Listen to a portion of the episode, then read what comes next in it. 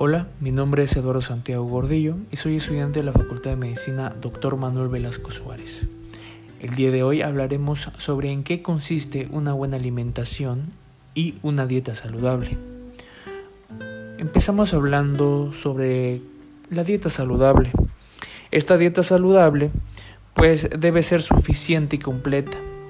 Esto significa que debe cumplir las necesidades básicas de, de energía que se necesita al día una de sus características es que tiene que ser completa, tiene que ser equilibrada, tiene que ser suficiente, adecuada, diversificada e inocua, para que verdaderamente proteja de las diferentes formas de malnutrición.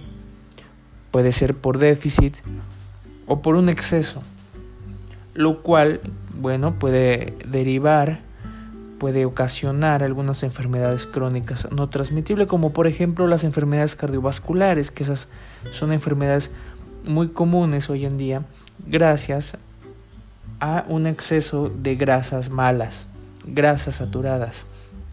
También tenemos diferentes tipos de patologías o enfermedades crónicas, como por ejemplo la diabetes, la hipertensión y también entran dentro de algunos tipos de cánceres. Una dieta saludable debe estar enmarcada dentro de un estilo de vida saludable, en el cual la persona logre por lo máximo evitar el sedentarismo. El, adulto, la persona, tiene que siempre combinar esa buena alimentación con una buena actividad física. Por supuesto, también evitar el consumo de cigarro y también de la ingestión de bebidas alcohólicas. Como puntos podemos decir que es muy necesario aumentar el consumo de frutas y verduras, ya que estos son componentes esenciales en la alimentación saludable y un consumo diario suficiente puede contribuir a la prevención de enfermedades importantes, como ya había mencionado, evitar algunas enfermedades cardiovasculares y algunos cánceres.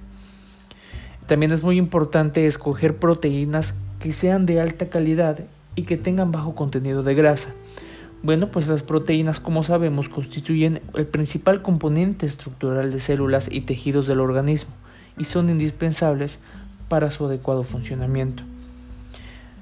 Hay que limitar, de nuevo recalcando, el uso de grasas saturadas y de las grasas trans.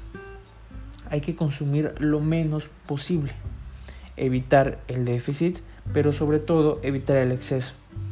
También aumentar el consumo de fibra y disminuir el consumo de hidratos de carbono de antro índice glicémico. Hay que también limitar el azúcar agregado a alimentos que nosotros consumamos. Y eso sería todo. Gracias.